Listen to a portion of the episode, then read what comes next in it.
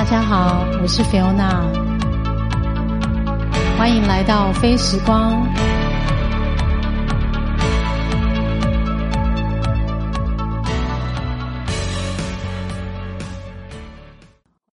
嗨，大家好，我是菲欧娜今天是十一月十一号，也是我们第六集的播出，感谢你的收听。呃，今天刚好是十一月十一号，也是大家都很喜欢。呃，在今天做购物的计划，也就是双十一的日子，呃，我不知道大家今天有买了哪些东西呢？是不是真的每一年到这个时候，你的购买欲望就会被呃大量的创造出来？呃，其实今年我没有特别买什么，不过这一个礼拜以来，呃，我只能说我的。朋友里面呢有两种人，有一种人呢就是会聊说他买了什么东西，或者是问大家要买什么，就非常热衷的在那个双十一的购物的这个气氛之中。但是我有发现有部分的朋友慢慢的在，就是透过他的主张，觉得，哎，难道欲望就真的要被商业炒作吗？然后我也看到了有一个。品牌这个品牌不知道大家有没有印象，叫做绿藤生机。呃，这个品牌我不是要八叶配，虽然他是我的客户，但是呃，我今年第一次发现他其实已经进行了第四年的主张了。就是双十一，他主张在二零一七年他说绿藤不开店，二零一八年他说绿藤官网再次休息一天，然后去年他说。双十一另一种选择，我们一起进摊去。然后今年他一样就是持续，就是官网休息一天，然后他的那个店家也休店一天这样子。然后他写说，想请你帮一个忙。然后什么忙呢？其他的主张就是买少一点，选好一点，用久一点。呃，这句话我觉得蛮有趣的，就是他也给我们一些醒思。嗯，我我没有真的没有要帮品牌背书，但是其实我几几乎是没有用过他的产品啦。就是他可能有给一些 sample，但是我们其我其实是没有用过的。虽然我知道它还不错，不过呃，今年的双十一反而让我注意到这件事情，就是一起想想该买、想买之外的选择。就是有时候你是需要，然后有时候是。想要有时候是真的，其实你根本是多余的消费。我对于能够省下多少钱这件事情，而花费更多钱这这样的一个呃结果，我觉得真的是需要思考一下。因为人就是很容易被数字迷惑，就是你会觉得你 saving 了五六千块，可是其实你买了十几万好了，那其实这十几万说不定。你并没有那么的需要这些商品在你的生活之中，但是你却因为你觉得省了很多钱，然后这种是数字游戏商业手法，所以呃，也许是自己年纪到了，对那个物欲能够控制，但是啊，在这个购物气氛的当下呢，大家能够当一个理性的消费者是很好的，但是如果能够把这种理性消费的观念带到你的生活之中，我觉得我们肯定可以得到更多的空间，然后你会嗯有一个崭新的风貌。呃，我我也想要呼应，就是前阵子有另外一个朋友，我的朋友真的很多，就是常常会给我一些灵感。就是那位朋友，其实他应该也算是身心灵领域的一个呃。从业分子啦，然后他在这个脸书上面突然有一天号召的一个活动，这个应该说是一个个人主张，呃，大意是呢，就是他也想要就来一个挑战，然后如果有人愿意跟他一起的话，就在他的贴文下面加一，呃，简单说他的主张就是，呃，可能是提倡一个连续二十一天的 challenge，然后呃，你每天放下手边可能。划手机的时间，或者呃看剧啊，或者是做一些无谓的那种，就是可浪费的时间的事情。然后你整理家中的某一块空间，去清理它。那我我觉得每个人家的空间不一定都很大，那空间有大有小。可是如果能够每天二十一天做一个清理的动作，那我相信家里在呃三个礼拜之后就会变得非常的不同。呃，我自己的经验，因为之前好像曾经有一次录音，想要不知道讲到什么主题，就讲到呃断舍离，但是那一段被我。我们决定把它删掉，因为有点离题。但是我现在觉得今天来讲这件事，可能就蛮合情合理的。因为很多人买东西就会囤了很多东西，但是呃，如果你能够记得，就是多思考，然后呃，什么东西是你需要的，也许你最后结果其实是饶了自己一点，就是给自己更多的呃空间。那我刚刚提到说。呃，清理清理自己的角落这件事情其实是蛮重要的。呃，我记得大家应该呃有听过一本书，叫做《怦然心动的整理术》，应该是这样。详细的书名可能要再找一下。但是这个作家是一个日本女生。呃，这本书应该是已经是。全球应该都很畅销，所以 Netflix 也有一个自制的纪录片，是由这个作家，呃，这个女性作家，呃，在节目里面，就是在这个影片里面呢，造访一些呃一些民众吧，一些就是里面的一个设定的角色，然后。用它特独特的整理术，这个整理术，如果你有看过书的话，应该知道，它就是为什么叫做怦然心动。就是如果你有好多衣服，然后每件衣服你都能够用心的感受，说你对它是不是还有那种怦然心动的感觉？就是呃，你是真心喜欢的嘛？就像你。啊，恋爱的对象，你对他有怦然心动，代表是真爱，或者是有感觉的，那这东西必然能够持续陪伴。但是如果没有了，其实你也可以好好的跟他说声感谢，就是呃，当初有他一定是当下最好的一个选择，或是喜欢才会把他带回，从商店里面或是从网络上面把它买回家，所以这个。清理的过程就是，也许你的空间只能有十件衣服好了，那你现在有二十件，你是不是要从里面挑出一半把它删掉？然后这个是一个结果的话，你就必须要做出选择，然后呃，珍珍惜每一个身边的物品，自然你就能够让最好的东西围绕着你。那不光是商品，我觉得人际关系也是，就是呃，我们的情绪好了，就是我们的。人能够散发出来的能量，能够善对善待的人，可以接纳的人，可能只有好三十位好了。可是你这太多人，你要必须 take care 每个人的身边的人的对你的观感，或是呃你对他的感觉，那那个情绪太多到你无法就是做最好质量的安排的时候，其实你就会忽略。那我要讲的重点就是，呃，你要把最好的人留在身边，也把最好的商品，就是最好的物品、衣物啊，或者是所有你陪伴着你的的那个物品，都是最好的存在。所以这样就是。你就会减少无谓浪费。那当然，回到比较现实面，大家买东西就是有些东西消费是必需用品。呃，还是祝福大家双十一的东西能够买的合情合理，但是多一点时间去思考什么是必要的，然后什么是呃该留下来的，有些东西要珍惜。好，这个就是我今天就是刚好在这个双十一的日子里面，想要小小的一个心情分享。啊，接下来呢，我想要跟大家分享一个我生活中的一个习惯。呃，我知道有些人如果知道我的年纪，然后跟看到我，特别是初次见面的人，可能会说：“哎呀，看不出年纪什么的。”但我这个听到时候很开心。但是如果你要问我说怎么维持，或者是这些。呃，有没有特别的保养，或者是有没有做医美啊，或者是等等的？那我其实很想说，在节目里面分享一下这呃二十年来的一些生活习惯。好了，呃，不一定每个人都能够有一样呃照着做有一样结果，但是我觉得有些大方向可能是可以拿来参考的。呃，第一件事情我想分享应该是运动习惯。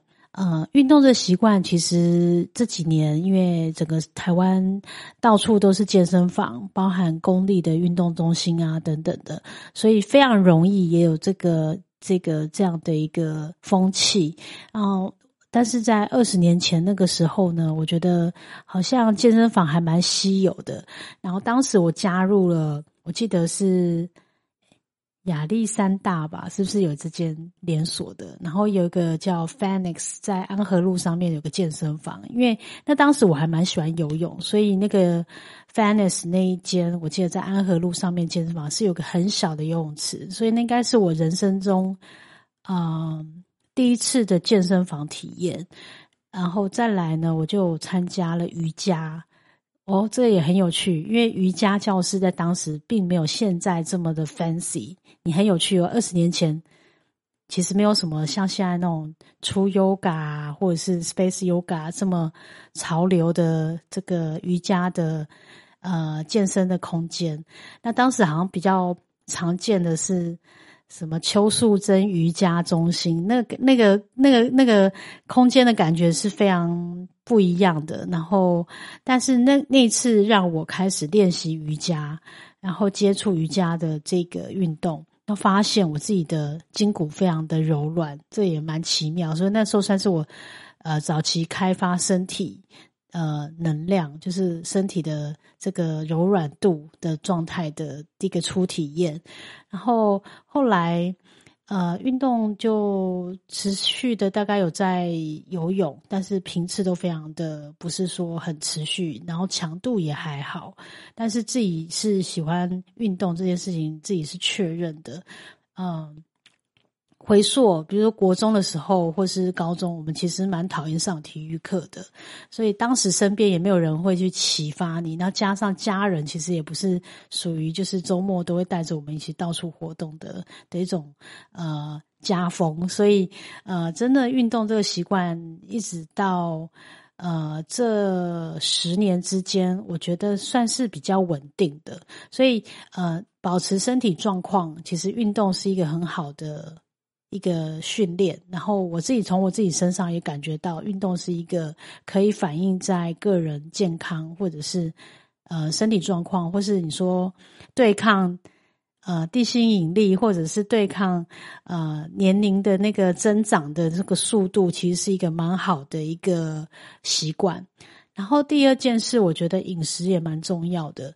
呃，饮食大家。也也也很感感激，就是这个岁这个年代，就是是属于一个健康意识抬头，而且资讯非常蓬勃，包含国外的一些文献主张怎么吃啊，或者是摄取营营养学的一些知识，或者是。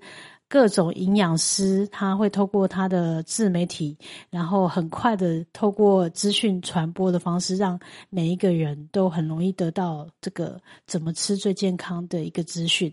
所以，像 Whole Food，就是我们讲说，我们要摄取食物，而不是吃食品，因为食品的话，很很多都是加工品或是过度调味等等的。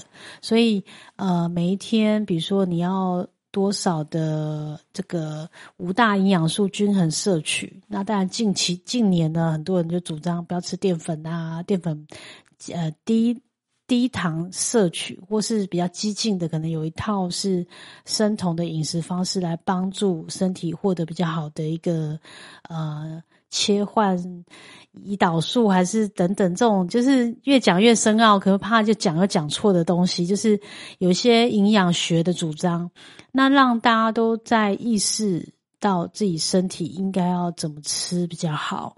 那我同整，我觉得其实呃几种方向，就是刚刚讲的，就是吃原形食物，然后调味的部分呢，当然这个。呃，越清淡越好，但是清淡之中要有滋味，纯粹就自己靠食材的一个搭配。可能呃，食物本身会有味道，但是你剩下可能油脂或者是坚果类，或者是呃这个简单的呃黑胡椒或是海盐的调味，都可以让食物原本的味道能够被衬托出来。然后像我自己，如果是像吃沙拉这种东西，其实很容易自己准备。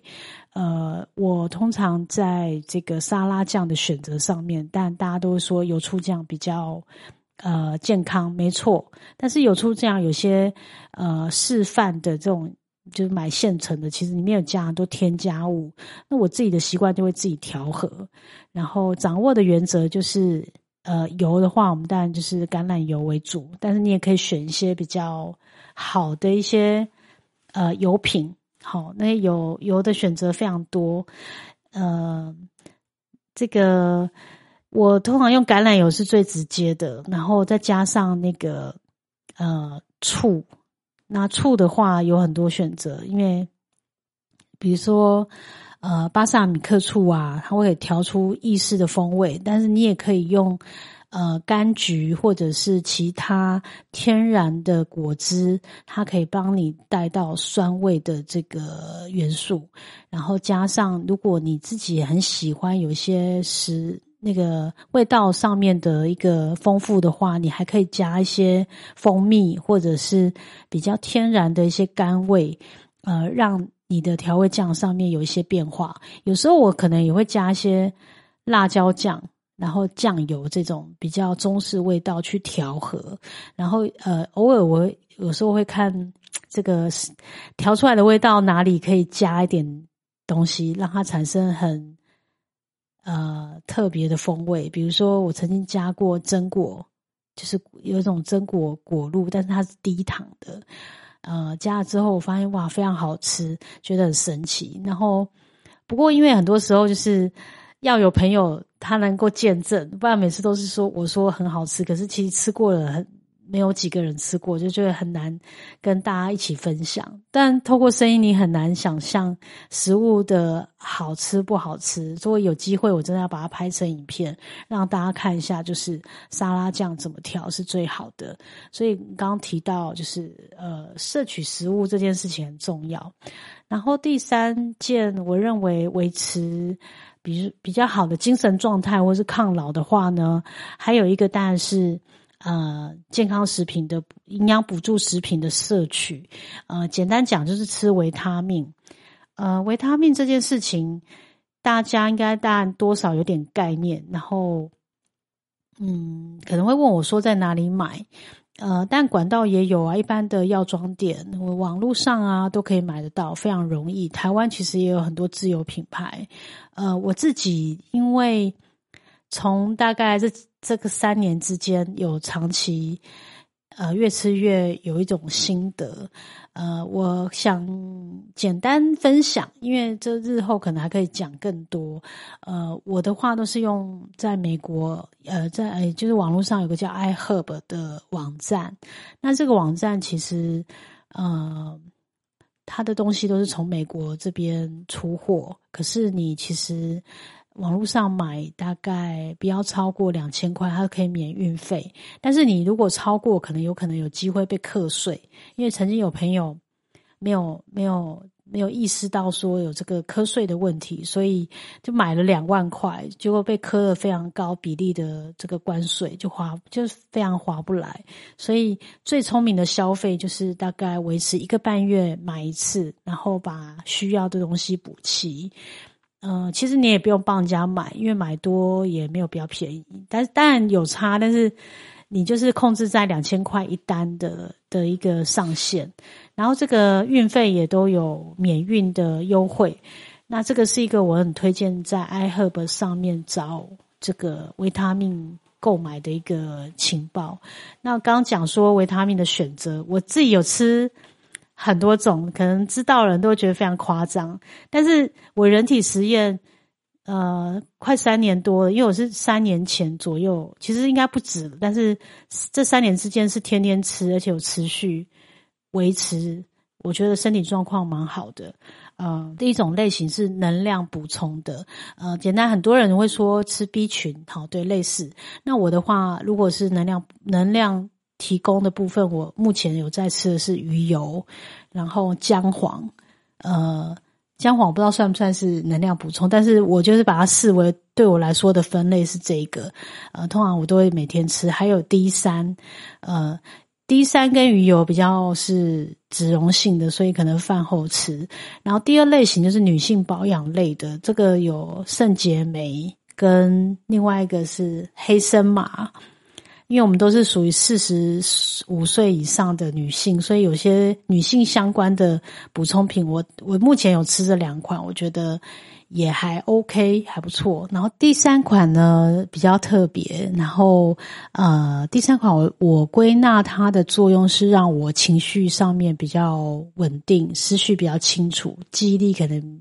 注意力比较集中的，听起来很神奇，对不对？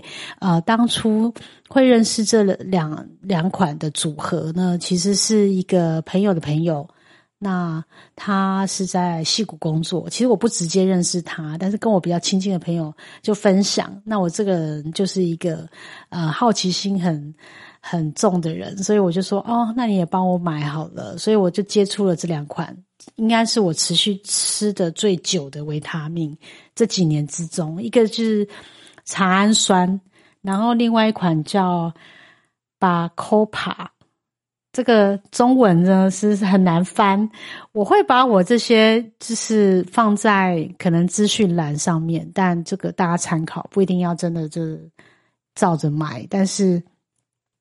呃，认识我的应该都特别有跟我一起工作，在我十年前，应该说大概十五年前，比较年轻的时候，那时候我的性格很容易慌张。呃，我觉得这五年之中，我觉得在面对比较容易紧张的时刻，我其实情绪上面的扛扛错是做的比较好的调节，但那免不了有一些紧张的时刻，或者是。嗯，会害怕，或是等等的。但是情绪稳定这件事情，我慢慢可以做很好的调节。呃，我会觉察到自己好像可以做比较好的调节，是因为我去比对身边有些人容易呃情绪紧张，或者是在那个波动，然后情绪。呃，上下起伏很大，以至于就是打翻东西，或是手脚四肢协作的时候，会让我觉得慌乱。那我自己会去感受说，哎，其实那个状态好像就是之前的我，可是现在的我比较能够控制。我觉得对我来说，有松了一口气，因为我觉得我好像。从某些事情上面解脱了，那这个是不是跟这个维他命有点关系？我也不是很确定。但是我自己真的有感受到，我从中得到了一些优化，所以这两款我应该还会持续的服用它，呃，直到可能我又发现有更好的之类的。好，那我刚刚讲说维他命的组合嘛，那还有一款，呃啊，对，其实这两款以外，还有一个是美美的。呃，美就是金字旁，然后那个美丽的美，那个美美这个维他命也算是近期这一两年有被大量的认识，因为早期大家不会特别说，哎，我要吃镁，有没有？大家可能会说我要吃呃维他命 B 呀，或者是 A 呀、D 呀。钙呀什么的，就是镁真的是比较少人拿来讨论。但是我接触它应该是两年前，呃，应该三年前。然后，呃，我发现某一款就是发泡锭，那是德国的一个牌子，然后上面既然写着它的效用，我都觉得啊，怎么那么神奇？因为一般维他命 C 大家就说是补充什么。美白还是干嘛的？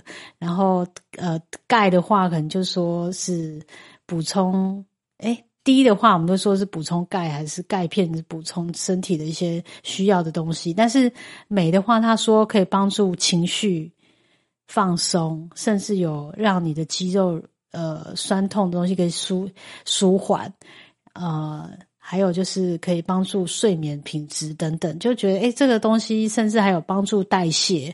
那对于要减肥的人，好像听起来有点帮助。就是它有好几种功效，都让我觉得来自四面八方就不一样的面相，所以我就开始好奇了起来，所以就研究了一下。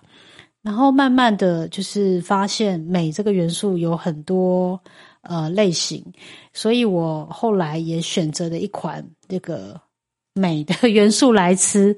但是这个东西它有呃睡前吃好像会蛮好的，所以我有一部分的维他命组成我是会在睡前吃，然后它会让睡眠品质好一点。呃，过去曾经也有人。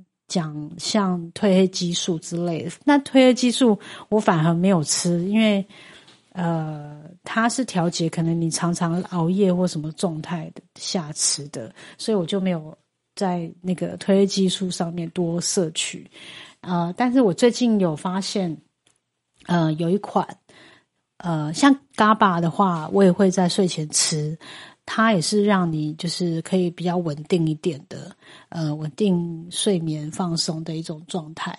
还有一个是那个五 HTP，大家可以搜寻一下。这个就是我首次采用，然后近期在吃的时候，我觉得呃，一觉起来那个身体状况非常舒服。其实我没有在夸大，但是我的自身经验分享。呃，我等我再吃一段时间，看看有没有什么反应，再跟大家 share 好了。然后，呃，像其他第四种，我就会认为是呃比较特定部位的，比如说胶原蛋白。之前我会吃那个呃伊美婷的，它也是一个蛮多人女性朋友会买来吃，但是那个真的比较贵，所以我不是在 iHerb 买。呃，还有一款是对抗时光流逝、可能抗氧化的，对于皮肤或者是这个女性方面来说的话，我是摄取那个白藜芦醇。大家用听的可能不知道我在讲些什么，但是这个东西我也有持续吃。呃，它的话，我前阵子还有吃过另外一款，但是。这个我都还在做各种尝试，但是现在目前是有在吃百里芦醇，它是可以帮助我们做呃抗氧化，然后它是一种多酚，它存在呃红葡萄或者是一些浆果的植物的皮里面，所以呢，它对那个心血管的就是功能也是有一点点帮助，然后对于细胞逆龄的话是有一个蛮著名的成分的啦，所以我觉得。呃，至少我感觉自己在皮肤状况或者是精神每一天的呃，比如说能量损耗之后的回补，我都觉得目前的处方对我自己在吃的这些维他命的组成都有蛮好的成效。呃，我也不能说都是他们造成，但是。如果吃的感觉好，我应该就会持续这个习惯。那很多人也都会买，但是呃，我的朋友里面很多人都跟我说他会忘记吃。不管你吃我刚刚讲的任何一个，都有朋友在吃，但是他们都会说他们忘记。我的经验是，你要把它当做跟刷牙一样的这个规律。呃，你可以摆在这个某个地方，然后让这些瓶瓶罐罐在你。那个早上起来的时候，如果你是早上吃的人，因为早上你比较不会忘记，呃，像我早上起来可能会煮咖啡，或者是呃喝个温开水，那在那个同时，我就记得把这几颗吞下去。那很多人都会看他吞那么多颗会害怕，呃，我不知道美国人好像非常习惯吃维他命，好像很多人都这样讲啊，因为我没有做过美国，我也不晓得，呃。因为吃很多你会怕有负担，但是我一直想要求证这件事情。呃，我有机会一定要问一下医生，因为我知道有个网红，她老公好像是呃台湾人，但是是美国的医生。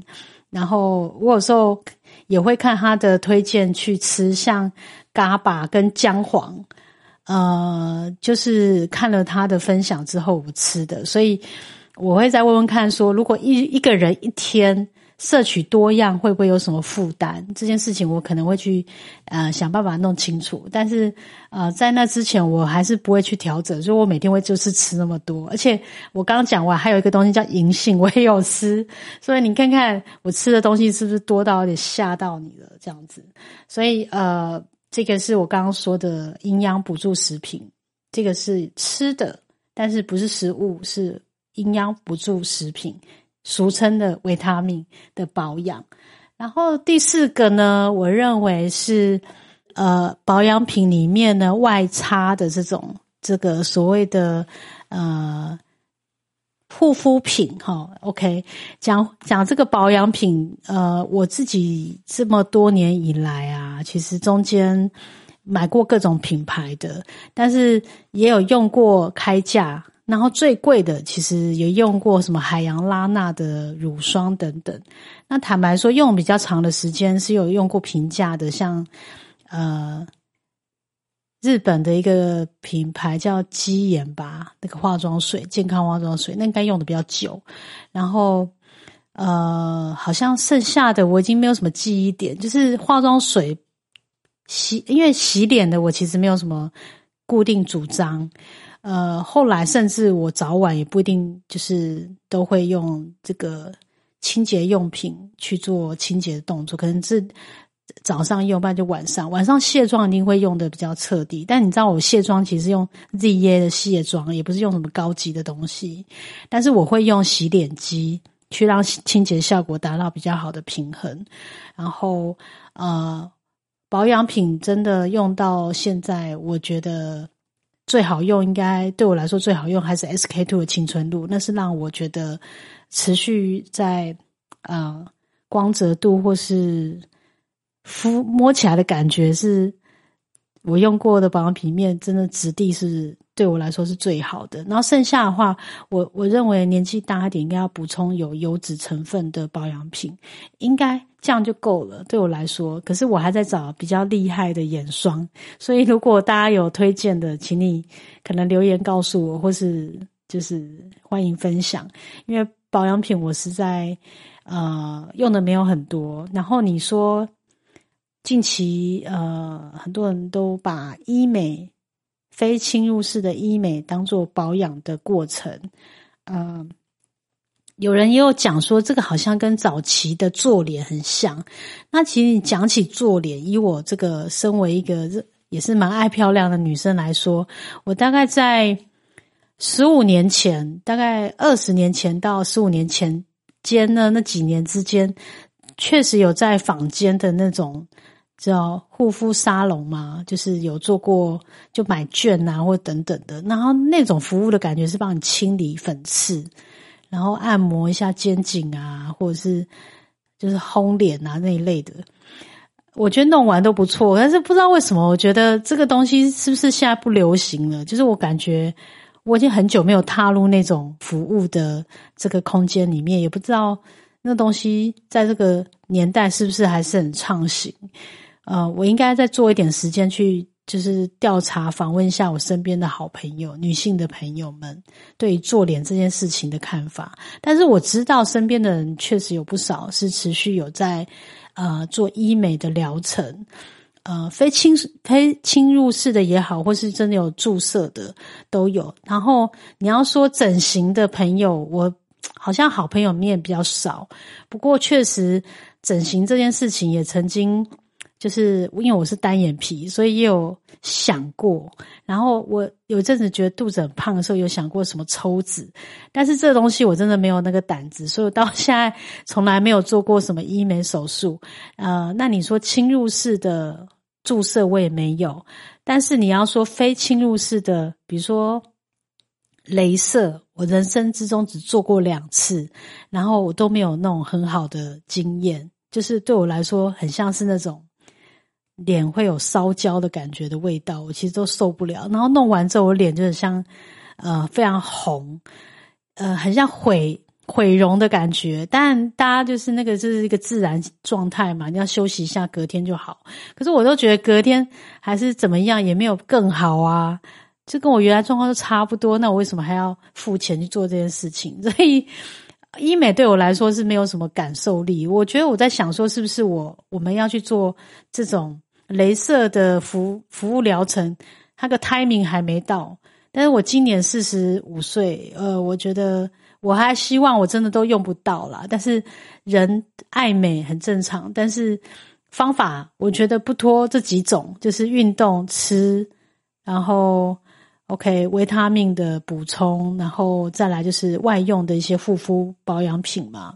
那呃，这四种以外呢，我自己很想补充另外两两样好了，两样比较特别的一个注意的是，呃，注意的方向。第一个就是听音乐或者是美术方面的一个能量的摄取，呃，这个比较抽象一点，就是。